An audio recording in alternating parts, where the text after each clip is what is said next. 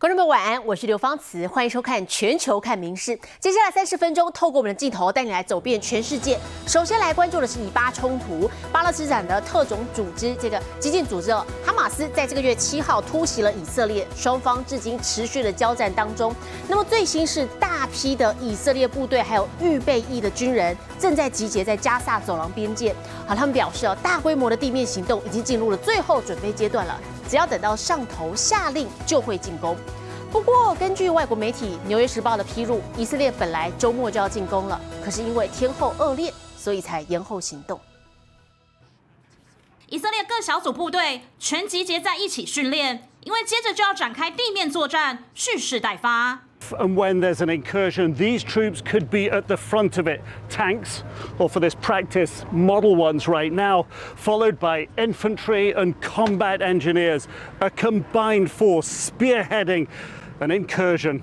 以军参谋总长也亲赴加萨走廊边境视察，以色列大军整装待发，就等一声令下。 לפגוע בו קשה מאוד, בכל מקום, בכל מפקד, בכל פעיל, להשמיד תשתיות. במילה אחת, לנצח. 以色列宣告与哈马斯的下一阶段战争进入最后准备阶段，包括重大地面行动和海陆空联合作战。 The biggest challenge at this time is that Hamas is actively undermining our efforts to evacuate Gazan civilians from the main combat area. 以方强调都有给平民时间撤离北加萨，是哈马斯阻挠，把人当盾牌。 而以色列国防军上次进入加萨攻击哈马斯是在二零一四年，如今也面临同样的问题，就是哈马斯可能藏身在平民之中。也有军官认为，如果真的攻进加萨，要避免平民伤亡并不容易。Do you think it's possible though to fight Hamas without civilians getting injured?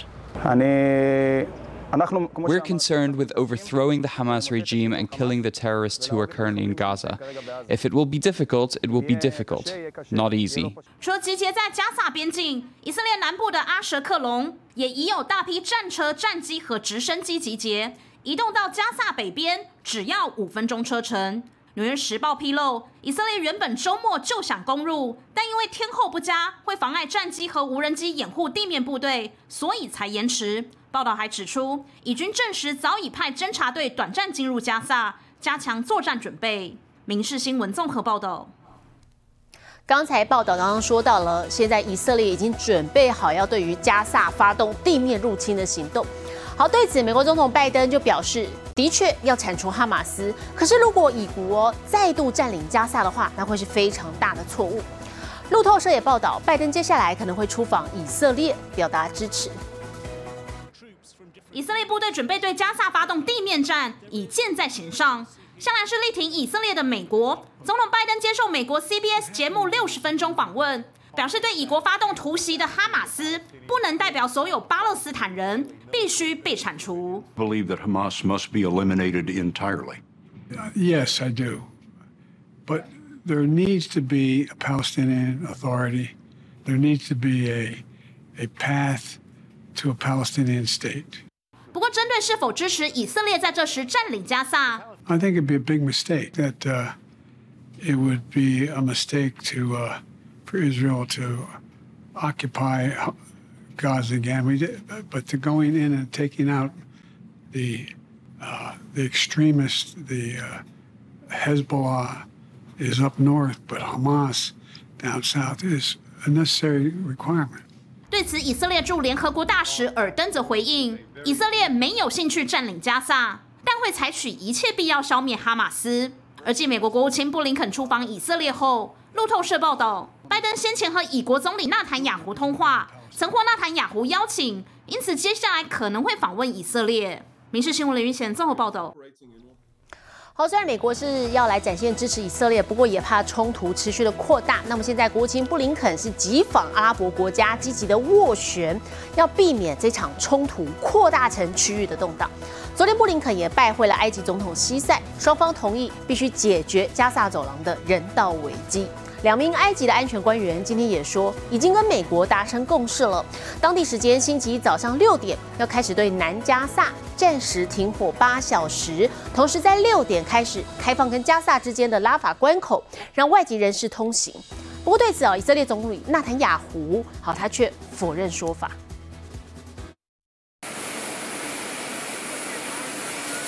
就怕以巴冲突在中东蔓延扩散，美国积极斡旋，国务卿布林肯周游阿拉伯国家，这一站来到埃及。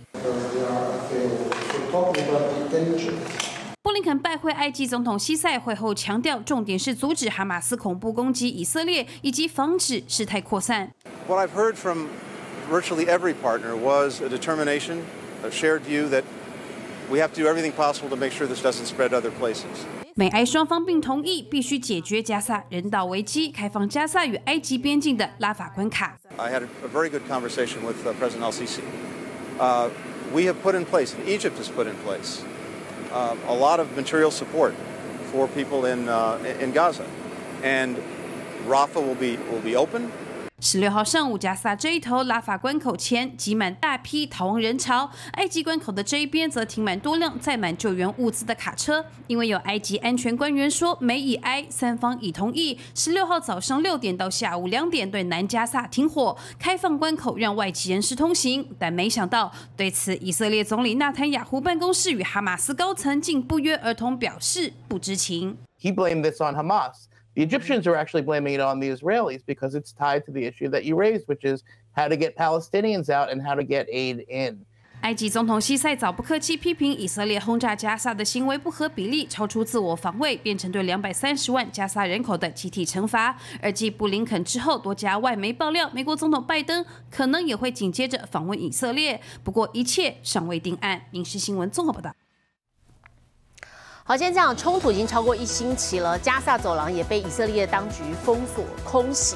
好，当局表示，现在已经有两千六百七十名加萨人丧命，九千六百人受伤，再加上当地民生医疗物资全面告急。联合国警告，加萨现在已经濒临绝境了，也呼吁各界赶快让人道救援进入。西家带眷想逃往安全处，但空袭爆炸不断，安身之处遥不可及。这里是加萨南部，是以色列要加萨居民撤离到的安全地带，但炮弹不长眼。十五号，当地再次遭到炮火袭击。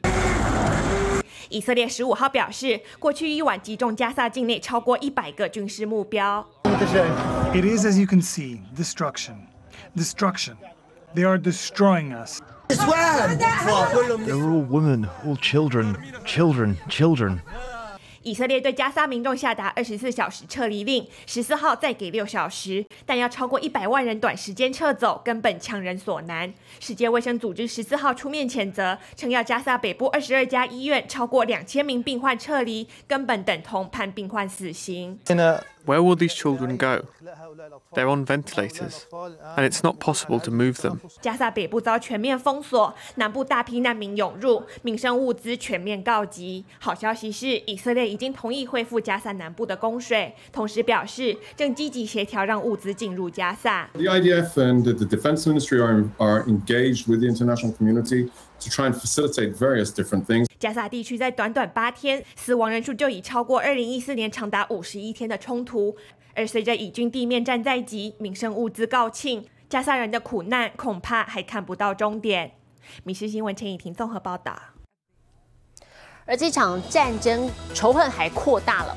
美国芝加哥西南方的普兰菲尔德镇，当地时间星期六，有一名年过七旬的男性房东，竟然持军刀砍杀了一对三十二岁和六岁的穆斯林母子档，其中男童伤重不治，母亲幸运活下来，不过身受重伤。好，警方表示，这起案件呢跟目前正在发生的以巴冲突有关系，凶嫌已经遭到逮捕，并且遭控杀人和仇恨罪。宁静社区爆出骇人听闻的凶杀案，可爱六岁男童成为仇恨犯罪的牺牲品。He was a lovely boy who loved his family, his friends, he loved soccer, he loved basketball, and he paid the price for the atmosphere of hate 警方在当地时间周六上午接到报案，男童和母亲遭房东砍杀，母子两人身中多刀，送医后男童不幸伤重身亡。That's just awful. It's sickening. Um, I, I can't even imagine anybody to do that to a little child. 邻居说，母子俩四年前搬来，少跟人交流，而杀人的房东有点古怪，会在屋前摆一些泛政治化或宗教性的标语，让人感到不安。想不到竟对无辜母子痛下杀手。Frankly, I think we are seeing here in the United States as a result of the irresponsible leadership and lopsided, one sided statements and coverage that we're seeing in the media, elected officials all across. 警方证实，案件跟目前以色列和哈马斯的冲突有关。母子被锁定，只因为他们是穆斯林。凶嫌被捕后遭控杀人、杀人未遂和两项仇恨罪。It's heartbreaking, and again, it's because it's in this community. He had nothing to do with it, all because he was an innocent child. He was Muslim. That's what happened. He was Muslim, and this is what they did. This is what this monster did. 民众带来小熊悼念，美国总统拜登也发声明谴责，呼吁大家团结，拒绝伊斯兰恐惧和任何形式的仇恨。《明日新闻》留言总报道。体坛消息，我们再来看的是 MotoGP 印尼大奖赛，不少车手都在高速过弯的时候滑出赛道，这惊险的镜头呢都被车载摄影机拍摄下来。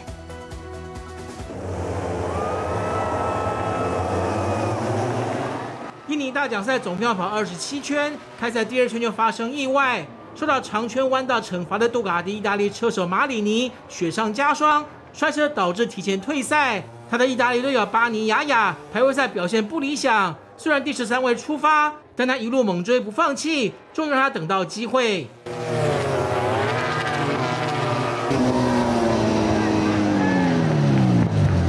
刚刚出发的杜卡迪西班牙车手马丁原本领先。可惜在第十三圈摔车，无法完赛。虽然车队工作人员的士气一时受挫，但他们还有力争上游的巴尼雅亚已经冲上第二名的位置。还在倒数第八圈的时候，超越艾普利亚车队西班牙车手维纳勒斯跃居第一。最后巴尼雅亚率先回到终点，维纳勒斯第二，商业车队夸德拉罗第三，巴尼雅亚也夺回总积分第一。This win is, uh, I put this win as the same. maybe more, but uh, similar level to the one in Malaysia last year. Uh, I gave everything to to fight back uh, from what happened yesterday. Uh, we we did an incredible job, and I'm I'm very proud of my team. 至于 Moto2 以及 Moto3 的比赛，则分别是由19岁西班牙车手阿科斯塔以及巴西19岁的莫雷拉夺冠。《民事新闻》综合报道。 杭州亚运最美掌旗官来自哈萨克的跳高铜牌选手纳杰日达，身高一百七十八公分的他，是国际赛的夺牌常客。二零二一年还跳出了两米的成绩，更写写下这个至今无人可以超越的亚洲纪录。他不只是实力表现，外形长相也相当亮眼。身一跳，轻易翻越横杆，不止好身手让人关注，浓咸合度的高挑身材和清秀高颜值更是让众人都惊艳。他是来自哈萨克的跳高选手，名叫娜姐日达。除了以高颜值受到注意，纳杰日达的场上实力更是没话说。今年在亚运被称作是最美长旗官，他也在跳高项目夺下铜牌。这两年在世锦赛和亚锦赛也都缴出佳绩。二零二一年，纳杰日达跳出的室外两米成绩，更是一举写下亚洲女子纪录，至今还无人能够超越。Nadezhda Dubovetskia is a Kazakhstani athlete specializing in high jump. She is a World Indoor Championships bronze medalist. Asian indoor champion, and multiple national champion. Her personal best is 2.00 m outdoors, which is also Asian record. 身高一百七十八公分的纳杰日达从小就开始练田径，拥有堪比模特儿身材和外貌。纳杰日达也常常晒出私底下有别于场上的美照。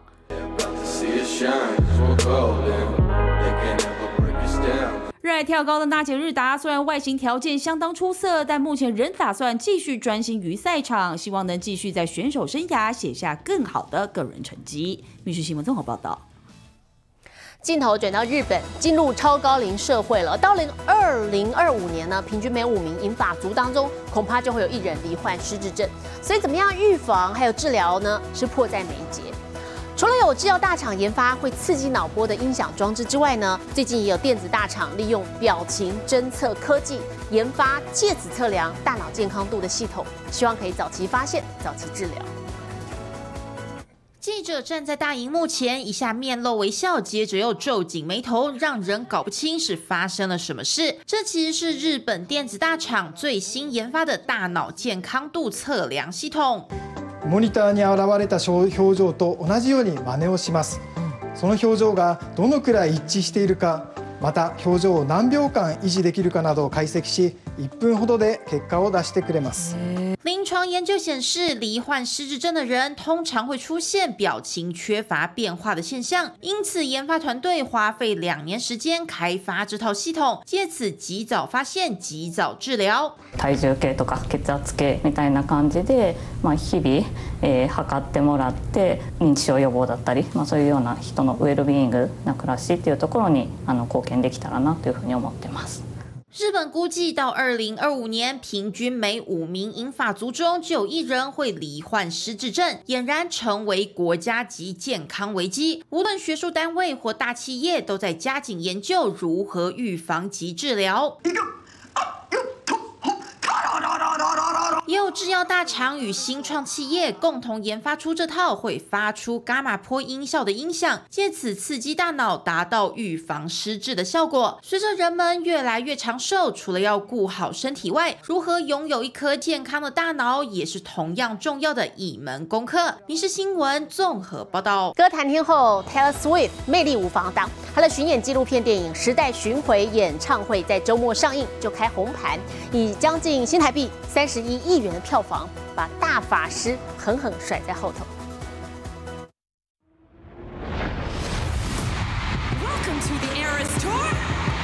天后泰勒斯再展女神风范，巡回演唱会搬到全球影院，周末首映果然不负众望，全球票房突破一点二亿美元，北美票房也逼近一亿美元，成绩惊人。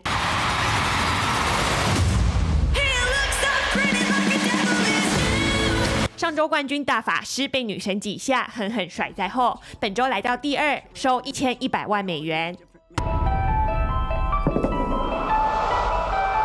You have some experience with possession. Yes, more than I'd like. 经典驱魔电影系列的新作，讲述两名小女孩失踪归来，不仅完全不记得发生的事，更接连出现一连串诡异事件。前两周上映来就家贫如潮的超级小狗们，本周票房紧咬大法师。Thank you God, superpowers. 获得超能力的汪汪们肩负及时阻止超级大坏蛋，还有陨石毁灭冒险师的责任。冒险旅程仍然吸睛，替影院进账七百万美元。米氏新闻陈以婷综合报道。不过说到卖座的电影啊，不得不提电影《芭比》，这个风潮席卷全球。而我们台湾有快艇冲浪女神称号的陈美彤，还有杜拜的运动王美卡洛琳娜，最近就纷纷扮成芭比，展现冲浪特技。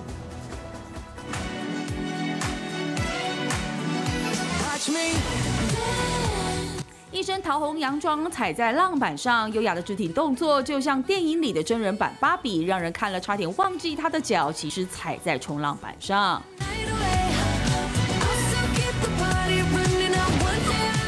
有着快艇冲浪女神封号，台湾辣妈陈美彤曾在多个国际赛夺金。这次她也打扮成芭比，以全身的粉红元素踏上浪板。四十二岁的陈美彤不止在国际赛表现突出，平时也常发挥创意，结合快艇冲浪拍摄短片，甚至还曾一边冲浪一边吃泡面。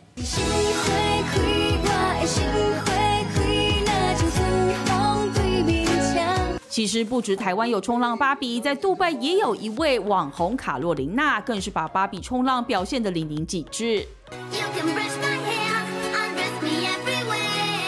一手握话筒，一手拿电脑，手臂还挽着几个购物袋，脚上更是踩着高跟鞋，优雅自若地站在浪板上。除了都市版芭比，还有这种休闲版芭比。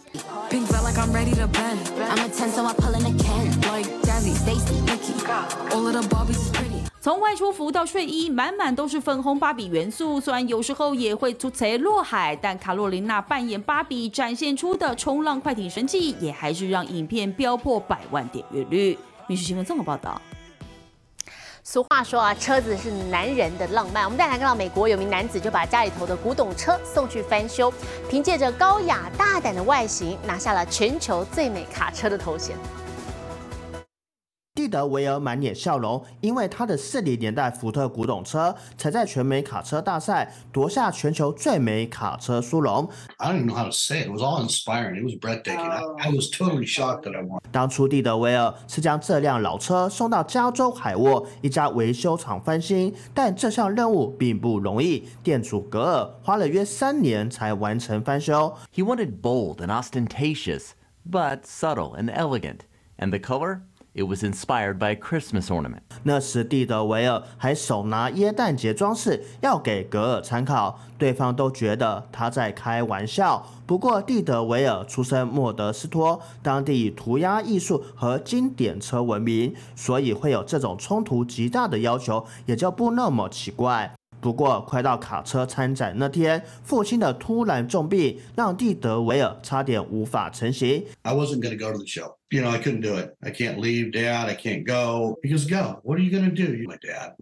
And then we got on stage and won. 现在赢得最美卡车头衔，对蒂德维尔意义重大。他的父亲就出生在一九四零年代，最爱绿色。他还特地将奖杯带进父亲病房，亲自告诉他这项好消息。如今，蒂德维尔的父亲正逐渐康复，那辆最美卡车则在美国各地巡回展览，让所有民众一睹风采。